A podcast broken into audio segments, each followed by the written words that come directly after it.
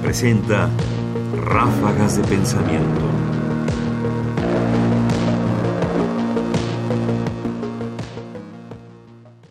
Autoengaño del autoritarismo.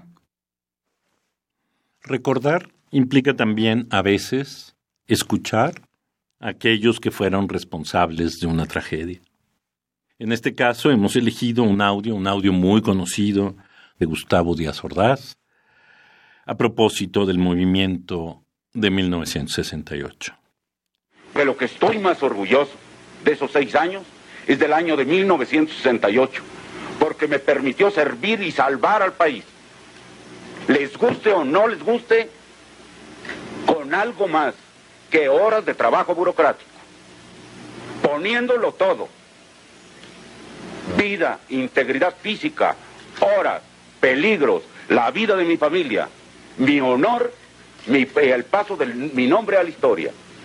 Todo se puso en la balanza. Afortunadamente salimos adelante. Y si no ha sido por eso, usted no tendría la oportunidad, muchachito, de estar aquí preguntando. Escuchado a la distancia, el discurso no engaña. Está convencido de haber hecho lo adecuado. Que puesta la circunstancia, él supo reaccionar adecuadamente. Y que entonces, pese a todos los peligros que encerraba, hizo y tomó las decisiones adecuadas. Quizás nos enloquezca un poco la ceguera, la incapacidad de ver o la necesidad de crear una narrativa heroica para una situación que inevitablemente no lo era, que nunca lo fue, pero que necesitaba una justificación, además una justificación personal íntima para quien finalmente tomó malas decisiones.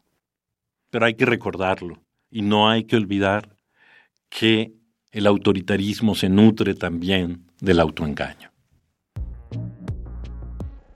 Fragmento de la conferencia de prensa de Gustavo Díaz Ordaz Bolaños en la Secretaría de Relaciones Exteriores tras ser nombrado embajador de México en España el 12 de abril de 1977.